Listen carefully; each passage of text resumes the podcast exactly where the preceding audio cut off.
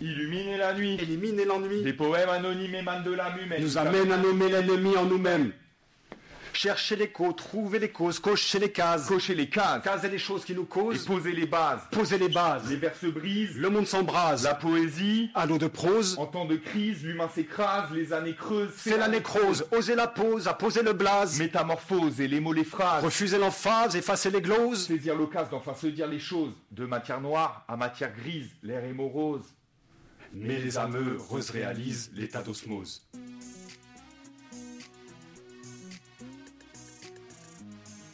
Il va être question du coup d'écriture, de mise en voix, et puis de mise en corps après, de mise en corps et, mise en espace. On va se poser ces questions-là, c'est voilà, qu'est-ce qu'on raconte et puis comment on le raconte.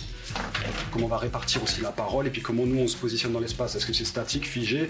On peut très bien imaginer de, de- de créer des scénettes.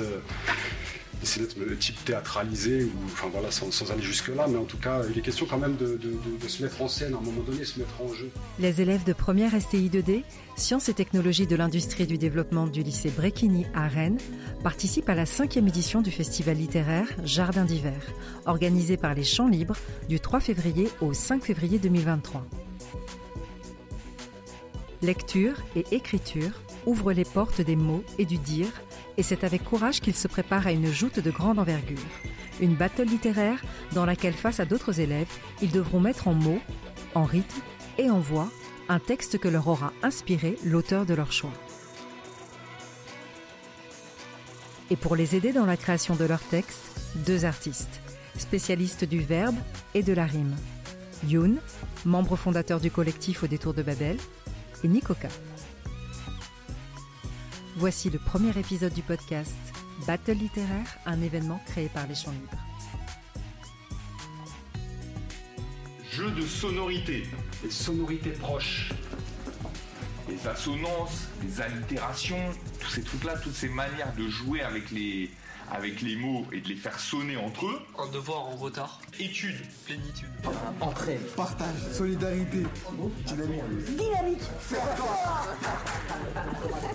Il est vrai que la consigne de départ, c'est il va falloir défendre en poétique euh, un bouquin. C'est qu'on peut prendre plaisir euh, à jouer avec les mots. Il y a moyen de trouver aussi des allégories, des images intéressantes, faire des parallèles. Voilà, c'est juste que la rime, il est clair que ça participe à la musicalité. Ça flatte l'oreille, une rime. Vous pouvez utiliser la rime pour faire sonner votre texte. On bosse sur un manuel technique de René. Moi j'ai suivi, moi, j'ai Ouais. suivi parce que ce livre euh, nous apprend des choses. Ouais, c'est ça, hein, quelque part, on, on- on a, on, on a trouvé l'aspect marrant qui nous, qui nous est- qu'on aime. Hein. Tout le groupe est concerné, en tout cas, par ce choix-là. Ouais, oui, grave. Oui, ouais, Ça peut être intéressant de terminer votre histoire par une citation. Peut-être que c'est ça qui va, qui, va, qui va permettre de conduire justement votre, votre texte. Si la citation, elle vous parle, elle résonne. Avec école, par exemple. Une expression avec école. Un cas d'école. L'école de la vie. Les lycéens se préparent à présenter en équipe leurs textes en public et à faire résonner la musique des mots qu'ils ont choisis. Ils livrent à travers cet exercice de langage leurs émotions.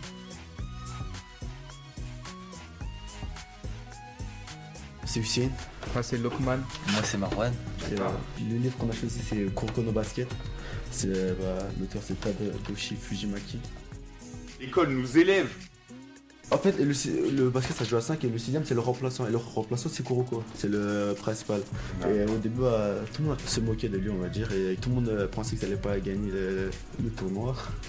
Ils ont pas abandonné, ils ont joué, ils ont gagné le, le tournoi. et voilà. C'est intéressant. Ça me donne envie de persévérer. Et ça donne comme message aux, euh, aux lecteurs de ne jamais abandonner.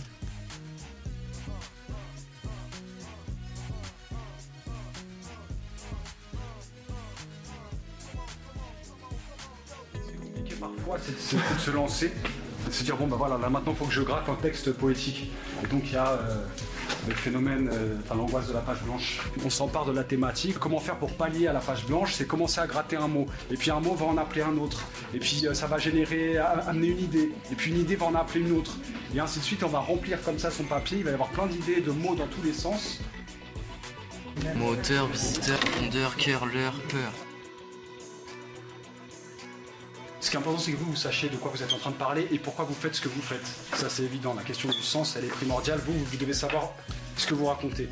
Donc c'est pour ça même quand on vous dit jouer avec le son, faut jamais que ce soit au détriment du sens. Faut articuler son et sens pour que ça fonctionne. L'appel de Cthulhu, un récit mythologique dans un style horrifique, des visions d'une autre dimension, de quoi donner des hallucinations, une monstruosité pour faire office de divinité, se situant dans la cité de Herlier. Je me nomme Florian c'est mes 18 ans. Les battles littéraires avec le collectif Au détour de Babel mettront en scène collégiens et lycéens rennais le vendredi 3 février 2023 au Champ Libre à partir de 14h. Tous les participants seront encadrés par Youn et Nikoka, maîtres de cérémonie pour l'occasion, et un jury désignera un gagnant. Je vous retrouve prochainement pour le second épisode du podcast Battle littéraire.